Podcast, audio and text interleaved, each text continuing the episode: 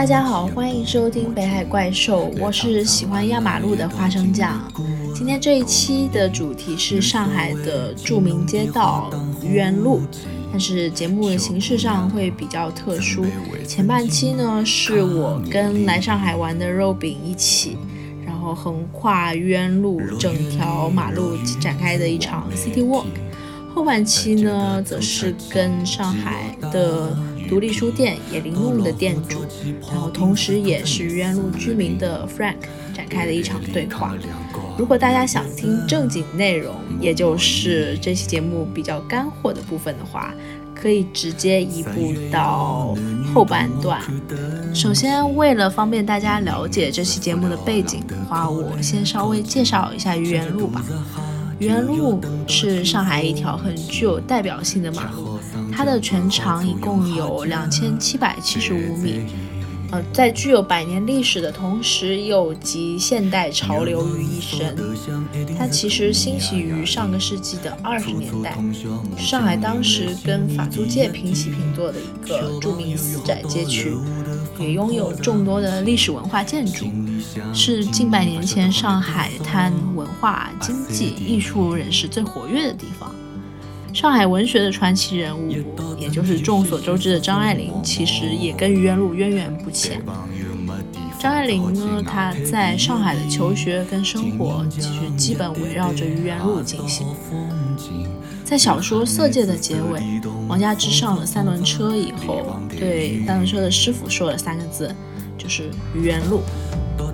所以说呢，愚园路其实早在上个世纪就是一条比较网红的路了。然后用上海话来形容的话，它就是一条有腔调的路。关于愚园路呢，其实之前已经有很多资料、很多书记载过它了。然后比较有代表性的一本就是二零一八年的时候，《解放日报》的副总编辑徐锦江出过的一本叫做《愚园路》的书。它的内容主要就是包括原路的历史变革，然后里面那些啊弄堂的起因，原路的风俗民情，还有人物过往历史，也配了很多实景照片、古旧地图之类的图文资料。同时的话，在 B 站搜索愚园路也可以搜到同名的纪录片。除了这两个作品以外，还有很多写愚园路的书啊、文章啊、报道啊。但是你现在走到愚园路上的话，其实是比较难感受到《愚园路》这本书所写的那些历史人情的，因为这几年来，随着政府的改造，愚园路这条百年马路，它摇身一变，变成了一个融合艺术设计、人文还有娱乐的跨界生活美学街区。现在的话，比起那些郁郁葱葱的梧桐树。呃，西式风情的老洋房，或者是那些呃，就是多而密的旧，那些比较旧的弄堂的话，反而是路上一些展览啊，或者是很多精致的小咖啡厅、小酒吧，还有西餐厅，会更具有小资情调，同时也吸引更多的年轻人来到愚园路上。所以我们说上海小资的话，其实可能也是因为这一点，就是年轻人会因为一条路上有精致漂亮的网红店被吸引到这里，然后消费、打卡、上传到社交网站，再被更多人看到，二次传播，形成我们所说的裂变。这当然也给当地的居民，就是愚园路这条路上的老居民带来了各种的好处。比如说租金提升、人气增加，还有引起社会的关注。嗯，不过呢，作为一个就是一向号称鄙视打卡现象，还有对于这种所谓的网红店啊、网红马路啊，有着巨大的成见的人，我花生酱对于愚园路的话，其实总是抱有一些偏见的。我会觉得“网红”两个字就是华而不实的代名词。就是从众，就是单一审美，没有什么意思。然后刚好我在前几个月的话搬家到了愚园路的路口，所以在搬到这里以后，我其实一直想就是找一个机压一压马路。然后刚好趁着肉饼这个月来上海，我就带着他来了一趟实地考察。看看这一趟 City Walk 下来能不能改变我对愚园路的一些印象或者是偏见。所以我们的愚园路之行的话，就从愚园路的最西段，也就是中山公园这一头开始了。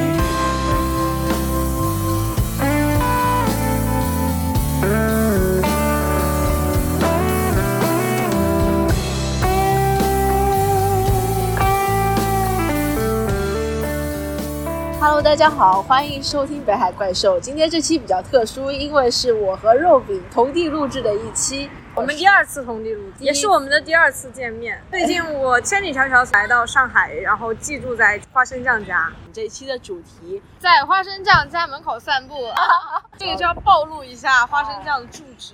对，我现在住在上海市长宁区愚园路的路口。点到为止。愚园路其实是上海比较出名的小马路，然后它也已经有超过一百年的历史，同时是被称为什么上海六十四条永不拓宽的马路之一。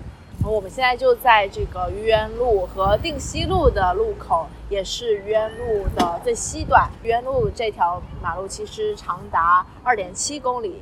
一共分为四段，我们就是在它的最西段的中山公园开始今天我们的 City Walk，我们就从这个路口开始。我说这段话的同时，我们已经开始了移动了。哇，今天是周六下午，天气晴朗，为什么我那么开心？你就说说吧，因为我其实经常在愚园路上走来走去，然后你可能就不常走，或者是。哎，我看到这家叫银店，是前店。哦，对不起，直播事故。这家前店就是我们昨天想去的那一家咖啡店，对，它好像是那种有一点网红的咖啡店，但是同时里面也会卖一些潮牌服装，看上去很贵的样子。然后你会看到这附近其实有好几家都是类似这种什么生活元素啊，嗯，或者是那种潮牌独立设计师品牌。啊，这儿有小花园啊？对，啊，前面还有其他的小花园啊，还有其他的潮店。潮店是指啥呀？潮潮店就是那种什么潮牌服饰啊、买手店啊，再往前走走还会看到。啊，那是不是都很贵啊？应该是吧。潮等于贵，毕竟我一家都没有进去过。好了，说，你看我今天这么不潮，穿着土气的羽绒。说到这里，其实我们要说一下，愚园路是一条网红路，然后很小资的一条马路。嗯，就像你一样。我才不小资呢。你觉得什么叫小资啊？我也不知道什么叫小资，我不费力又很精致。搬到这儿之前，我虽然经常路过愚园路，就是长宁区活动范围也就这么点儿，嗯，但是我一般不会在愚园路上停留。这条路上，其实我觉得。那些热食，就是像你现在能看到什么面馆啊、小吃店啊，其实没什么人去。少，原路上更多的是一些，比如说什么网红 brunch 店啊，吃不饱的，还要越吃越冷的，吃了一次不会再想去第二次的。觉得还是有很多人热热衷于这种吃不饱，但是拍照很好看。对，拍照很好看。的。我们刚刚路过安西路路口，我打算评论一下这几家店。我们进去这家店。这家可能大概五平米的店，不足呃三分钟就出来了，因为过高的这个价格让我们望而却步。然后，如果大家对这家店到底是什么有兴趣的话，请搜索愚园路一千二百六十四号，这家店叫做 Hugo and Gilo。我至今不知道它到底是卖什么的，日式杂货铺，有一些那种扎卡风，你知道，就高中的时候大家喜欢的扎卡风的什么手机套啊、包包啊。丝巾啊，围巾啊，但是价格就是不菲呃，就是我觉得它性价比比较低，就是价格高，但是就是我是觉得这东西不值得这价。你会买来送人，但你不会自用，对，除非就是要给自己一个 bonus，嗯，发工资了。呃，对，然后所以说刚刚说就是我觉得这家店毛利肯定，但是你说这个租金贵吗？我觉得这这愚园路上的就是店，基本上租金都不菲，所以我也是在想说，这是不是那些热食店开不下去的原因？因为众所周知，这种餐饮，比如说是那个定价比较低的，像什么啊小吃啊、馄饨啊、面啊这种店的话，他们其实赚的也不多。就是你一碗，你不愿意为一碗面付出这个六十块钱，或者甚至一百块钱，但你愿意为一碗沙拉付出六十块钱或者一百块钱。对。又走了几步，到了 Chocolate Maker 哦，就是我说的那个愚园路上有一家喝巧克力的店，热可可。好了哦，所以你要喝这个吗？我想喝看看，据说好喝，试试呗。来吧，嗨起来，起来嗨！新年新开始。这是这家店的门上写的话，不要以为我们怎么突然间变嗨了。Been to Bar Chocolate Maker，对，这家店的名字叫做做 Slow Melt，就进去瞧瞧吧。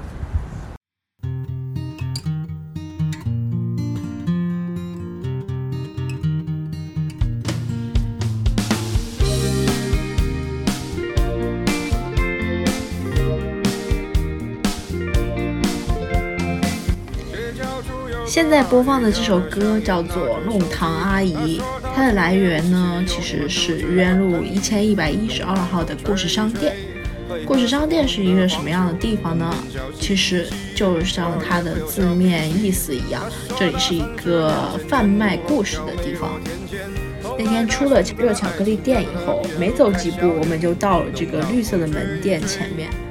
这家店里面有一句话是：“有趣的灵魂终将相遇，鲜活的故事将被交换。”这里的店员跟我们介绍说，故事商店的话，白天是做木吉他还有小提琴的工作室，到了晚上呢，就会变成一个就是大家可以聚会的场所，可以在这里喝酒、听音乐，然后玩这里的乐器。不过前提呢是你要把自己的故事作为筹码交换，其实就是故事换酒。好的故事的话，会被这里的音乐人整理成音乐，即兴弹唱出来，甚至会被写成一首歌。他们甚至还正经发行了一张专辑，你可以找到。而这首《弄堂阿姨》的灵感的话，其实就是愚园路上老阿姨的真实日常，你甚至还可以在里面听到那个传统的上海话，就是“弄脑子瓦塔拉”。我可能模仿的不太好，大概就是嗯，你脑子坏掉了这个意思吧。弄脑子瓦塔拉，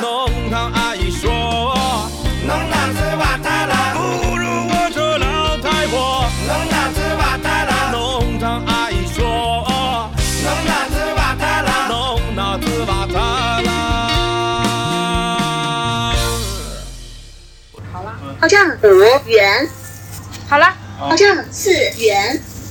我们刚刚进的那个面包房有点像红宝石。嗯，那个看到了同款鲜奶小方，嗯。还有一些那种奶油蛋糕，包括我现在买的这个椰子茶，嗯，还有肉五块钱一个。肉饼还买了一袋蛋糕边儿。面包边。面。包，你有没有发现这个路段就是多了很多小吃，还有这种那个西区老大房这种呃老字号富卖春小笼。鲜肉月饼，卖这是你可以吃到的热食。对，还有这种鸡公煲啊，什么小龙虾啊的店也多了起来，有一点儿颠覆我对愚园路的印象，因为在可能我常逛的是最前面那一段，就是都都是咖啡厅、酒吧的地方，嗯，所以我就印象中会觉得说愚园路是一个你吃不饱的地方。还是有接地气的地方的，还是可以吃得饱的。你一直吃一直吃，总会吃饱的啦？此处需要插入一个小的背景介绍，就是我和肉饼当时其实并没有意识到，我们在的镇宁路的路口，其实刚好就是愚园路整条路的一个分界。之前走的那一段属于长宁区，然后在镇宁路之后往东的另一段其实属于静安区，就是两个不同的分区。愚园路街区更新这个项目的主要负责方是一个叫做 Creator 创意的城市更新运营服务商，所以这个街区改造是专门有机构进行运营的，但是他们其实只负责打造愚园路的长宁段，而不负责愚园路的静安段，所以导致两个路段的风格看起来就很不一样。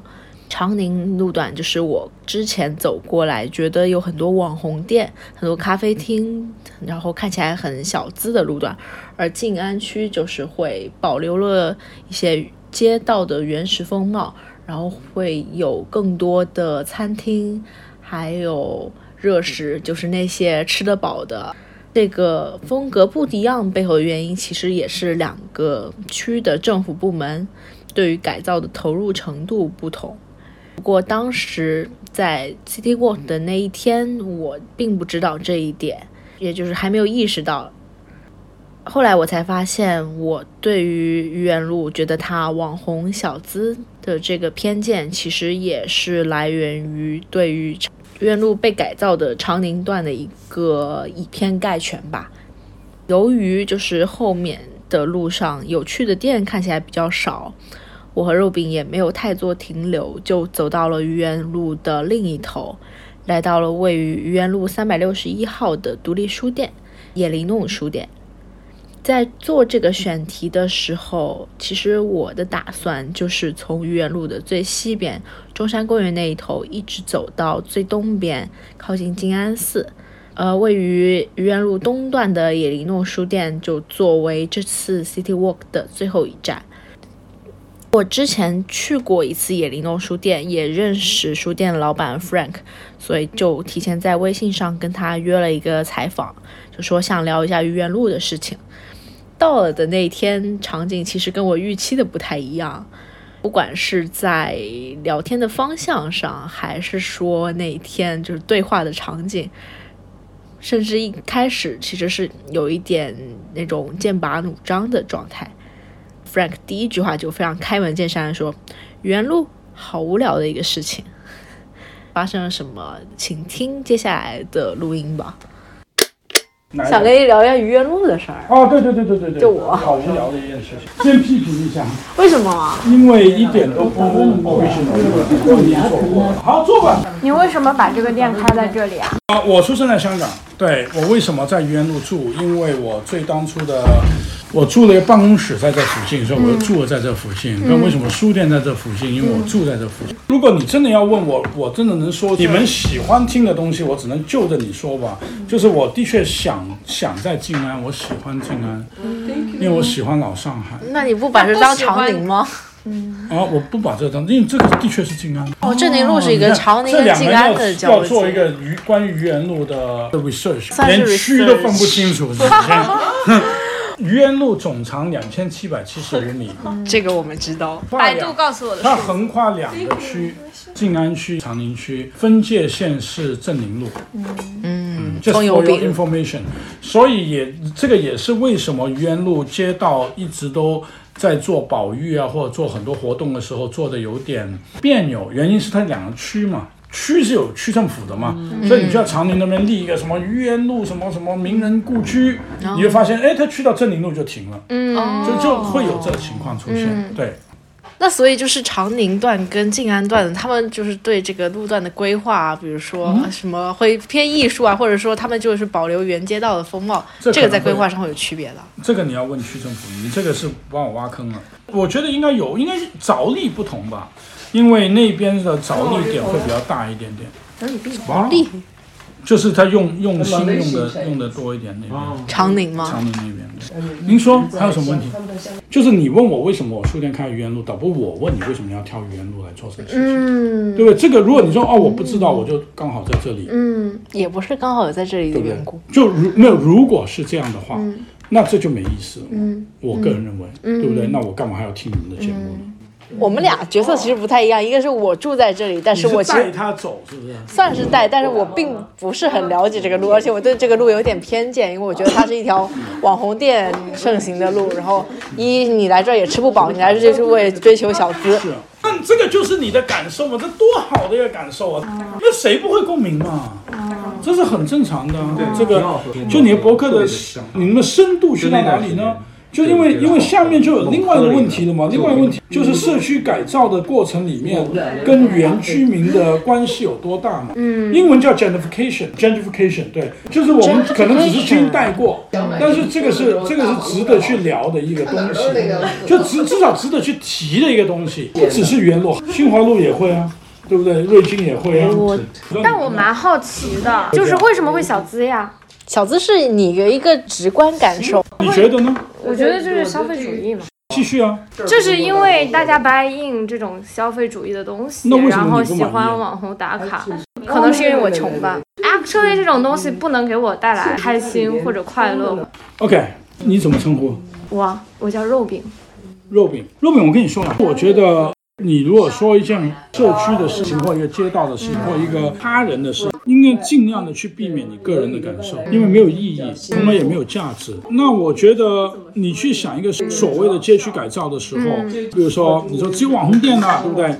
那有很多层面的问题。第一个问题是谁获益了？嗯嗯 OK，租金高了，谁在获益？这我不知道，每条街道可能不一样啊。另外一个就是说，在社区营造的时候，他收到多少老居民的心声了？老居民有没有资格去 have a say？他有没有参与度呢？那如果有参与度的时候，老居民会不会说，哎，搞网红店？可能他同时是个业主，因为在开这一家咖啡店之前，它是什么呢？如果你不知道的话，我们不能因为看到这家咖啡店而我不去的，或者这些咖啡店特别贵的，我说啊这是垃圾。嗯，可能之前没有东西的，可能之前卖面粉的，对小面粉厂跟社区有什么关系呢？嗯，就 I don't know，真的要知道的话，你很简单的，你找走到一个街上，你找到一个略老的摊贩。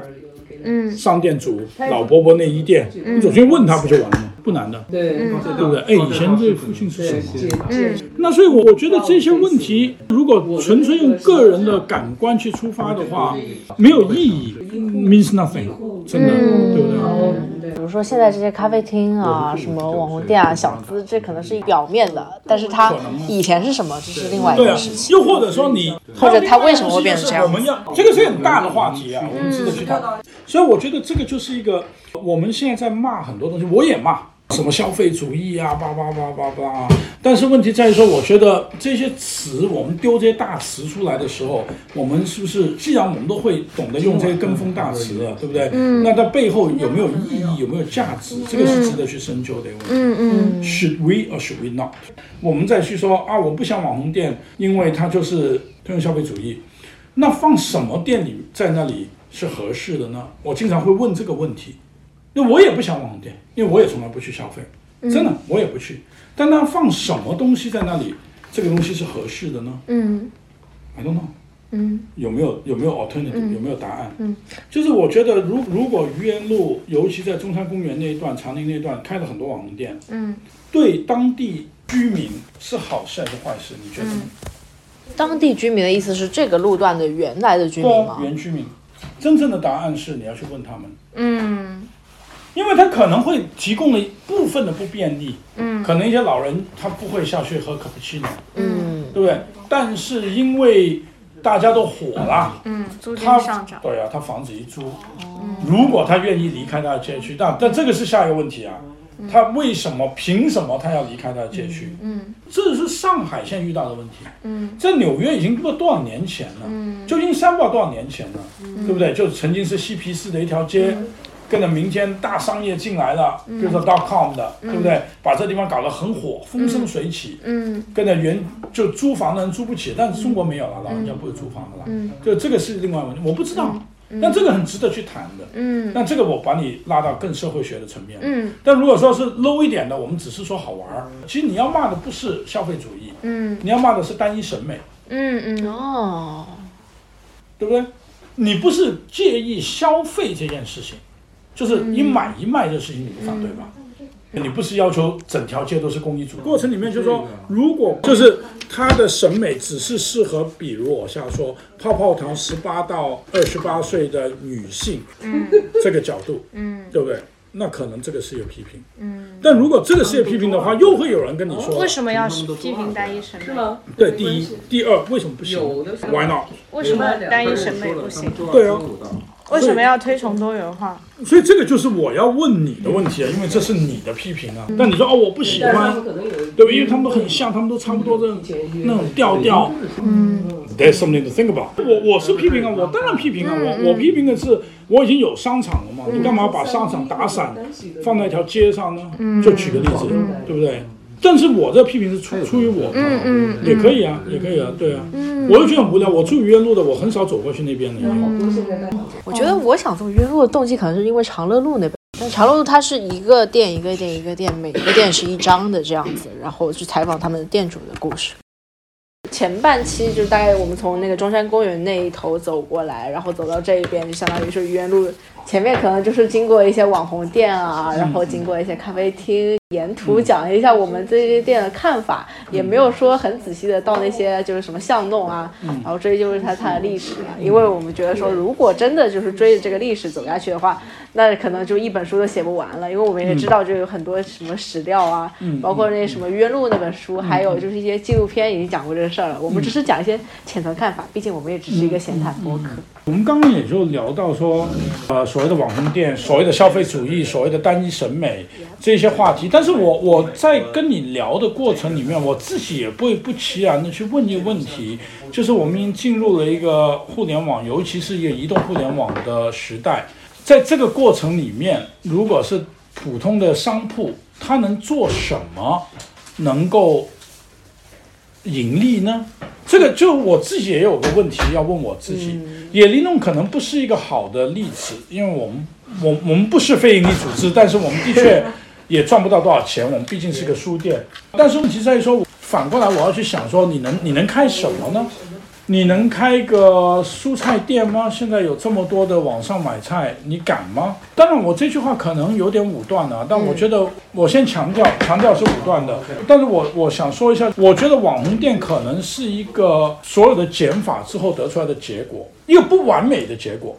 利益最大化吗？可以这么没有，就是你你还能做什么吗？你说嘛？你开个文具店吗？难道？我意思说，其实其实呃，我希望有，我个人也很希望。但是我说，我们在希望的同时里面，我们是不是应该问一下自己：你如果现在要买一支笔，你要买把尺，你要买个订书机，你会是在淘宝上买呢，还是会去走下街走七百米去那家店买呢？这个问题，我觉得我们所有人都要问自己这个问题嘛，对不对？就是等于说，你去书店。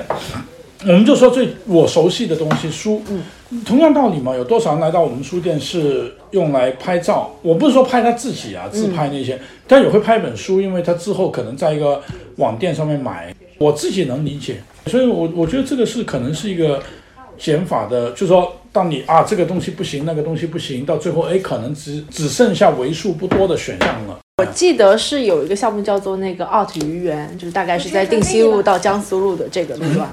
也就是我刚刚逛过来，直观感受觉得网红店比较多的那个路，咖啡厅的密度啊，还有什么餐吧的密度啊，会比较大。然后可能大家拍照也是集中在那个路段。这些店其实都是就是相当于是政府还是说哪个投资方他们引入的？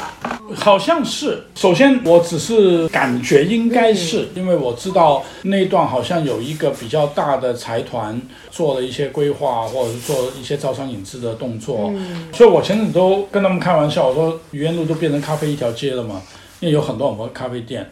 其实反过来说，我们在觉得很单一的过程里面，我只能说他们也挺勇敢的。因为一个人一天到底能喝几杯咖啡嘛？是的，对，对。所以说这过程里面说，每一家都要做的相对来说要做的有些特色吧。我做的咖啡要好之外，所以我觉得这个是一个我们所有人都被困在里面了嘛。因为我们的生活习惯，因为我们的新的科技或什么，我们可能要重新去审视这个更大的。课题可能我不知道，嗯，你就走过来一直见到很多咖啡店、很多网红店，但是我觉得我在批判的东西是表象的，觉得说啊他们很小资啊什么，就是打个卡。对，但是我我反过来说，如果他没有这么多这些东西，你还会来吗？如果愚园路没有任何咖啡店，没有任何网红店，虽然我们在批评他们，嗯，但是如果他没有这些东西，你会来吗？就要问自己这个问题。当然会，因为还有很多的。历史啊，还有很多的梧桐树啊，还有很多漂亮的建筑啊。那上海一定有别的那些路啊。嗯，那你为什么不去呢？你为什么坐在这里跟我聊愚园路呢？我我 I don't know，我不是把你圈进去。这些话题我自己有时候都问自己。就如果你用历史来看的话，我觉得整个上海的所谓的前租界都有很多这些漂亮的房子，对不对？但是我同意你的啦。我有时候也也会遇到一些无奈了，因为我刚刚说过，我很少去。长宁那边的愚园路，嗯，很少去。那我现在去到我的无奈就是，我很认真说，我不哭穷啊，而是我觉得我的消费能力也不能在那边吃饭，我也不太愿意在那边吃饭，所以就变得只有一家面店叫苏州面馆，还很便宜，所以我如果走去那边，我就是苏州面馆。那就对我来说，我好像选择就是。我自己住在那里，我都只吃我小区门口的胡辣汤。但是你说这个是我个人的问题啊。我觉得其实是每个人的消费需求不一样，每个人在比如说在愚园路上，你是来干嘛的？我相信很多人来不是为了吃正餐的。我住在这个门口，我自己也不太会在这个这一段路消费但是但不排除别人会过来。对，不排除别人会过来。可能我比较幸运吧，因为我我也住在原路，我还是住在近野一弄的地方。那我楼下还是有很多小餐厅啊、小餐馆啊，就是馄饨对面的烤串儿，就是说至少我还能够，就是我符合我的消费习惯吧。只能搬到这里之前的话，我会比较习惯那种你下楼就可以吃到什么小吃店啊，什么不管是沙县啊还是什么牛肉面这种地方。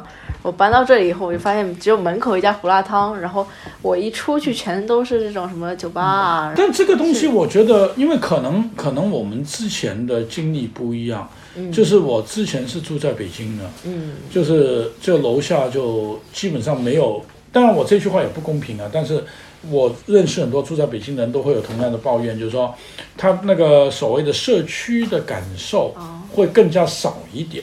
就你在楼下要走走散步路就能够吃到东西或买到东西，可能不一定现实的。所以当时我搬来上海，我已经觉得很爽了。我明白你在说什么了，但是我觉得又回去到我们刚刚说的嘛，做互联网啊什么的，这个东西没有好坏，只是我们要面对一个事实，就是说，当它的出现之后，那你有这么多外卖软件之后，嗯，他们的生存空间去到哪里，我就，对不对？我就不知道了。那这么说的话，我觉得作为一个消费者，也是在挤压这些小店的人。我用了盒马，或者是我用了饿了么，那我就剥夺了这些小店生存就权利、啊。让你自己去反思了。没有，因为我觉得每个人都在做一些决定。那我是很刻意的去支持我的街区的，就是我还会用我们附近的超市，我会很刻意的去用镇宁路的菜场，哦，呃，我会很刻意的在附近吃饭。我我说刻意是真的刻意，就是我没有你刚刚说的那几家公司的 A P P。哦，呃，我我当然我的我的智力与我的电呃手机是容许我去装的，但我尽量不要。我不是在宣扬什么，我觉得每个人都都可以去做出选择，而你做的选择是有有后果的嘛。你说啊，一个人的力量，那那就再说嘛，对不对？但我觉得，对啊，嗯，所以其实就是，比如说我家门口这个街区变成这样子，也不一定是我的作用，但是我可能在里面就是多多少少有那么一点，嗯或者像我这样的人导致了这个街区变成了现在这个样子。我觉得，比如说有一些情况之下，比如说，至少我说我熟悉的东西，我见到的很多小的书店或者是小的书房的结束，往往是有这个关系在里面。如果你喜欢某样东西，我觉得消费习惯是其中一个支持的方式吧。至少我跟自己这么说。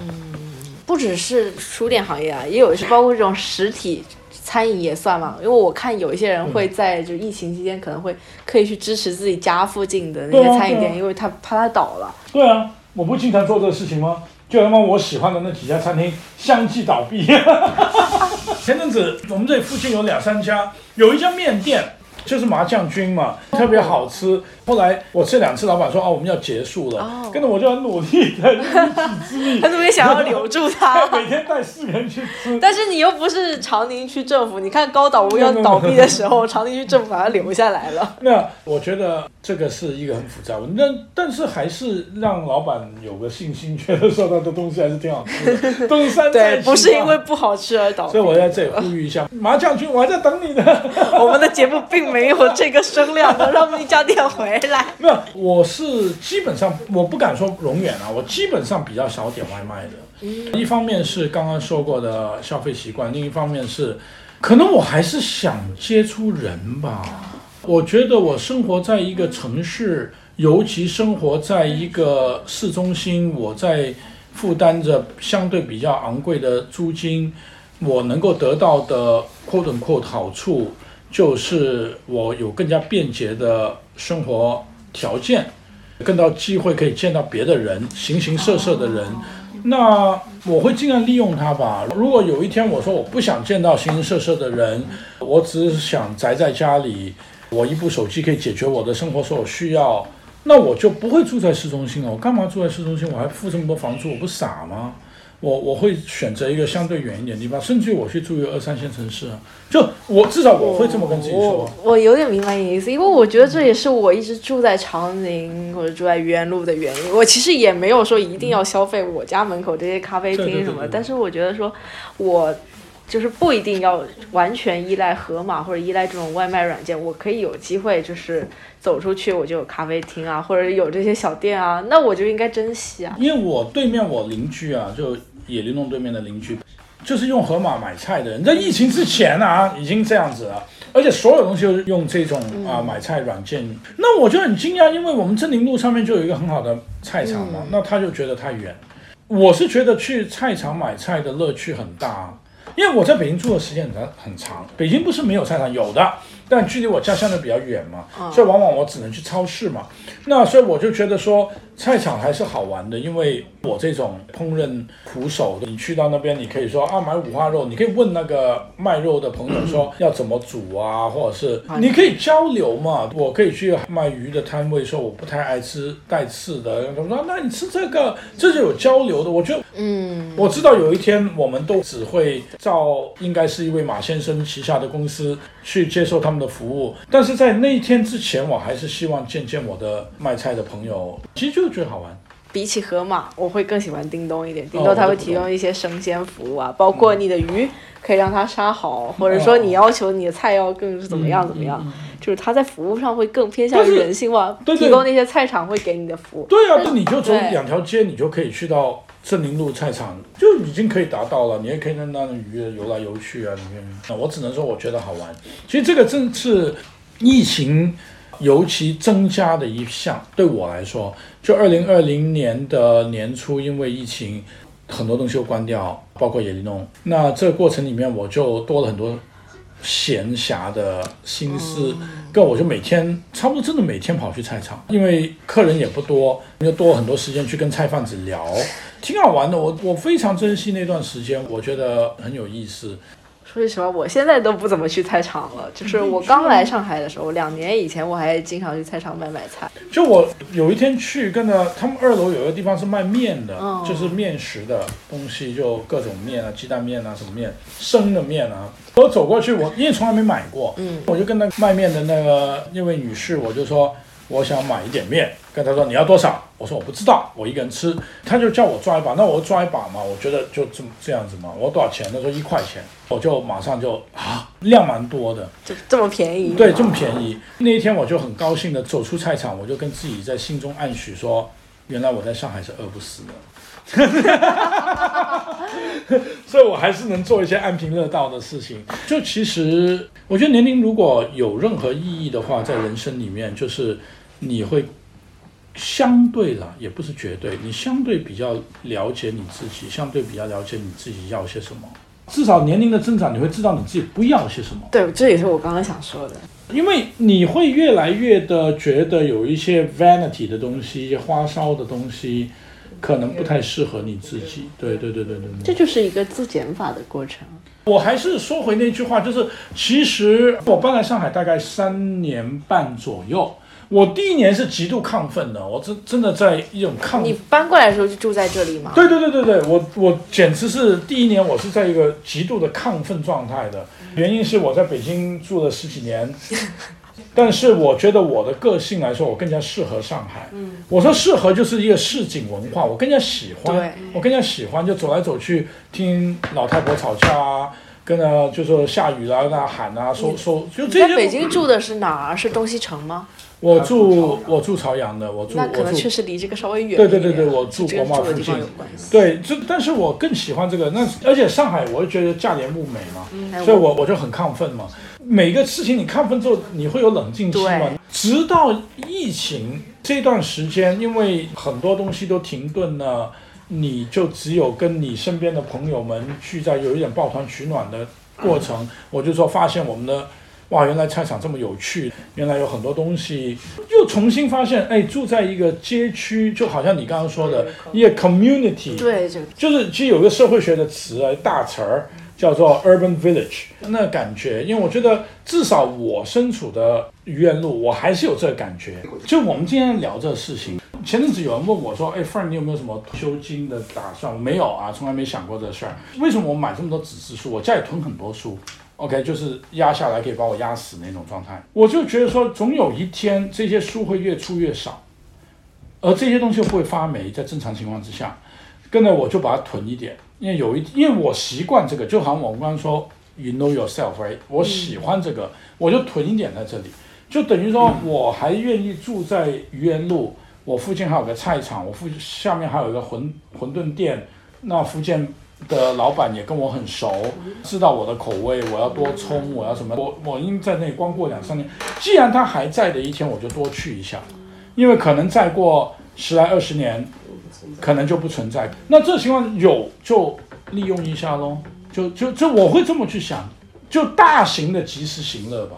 因为我觉得未来的那个 AI 的主导的生活，我不知道怎么样，我我也不知道是不是更加便利、更加方便。但对对我来说，可能不是很喜欢。看，我怎么感觉这个约我可以做三期？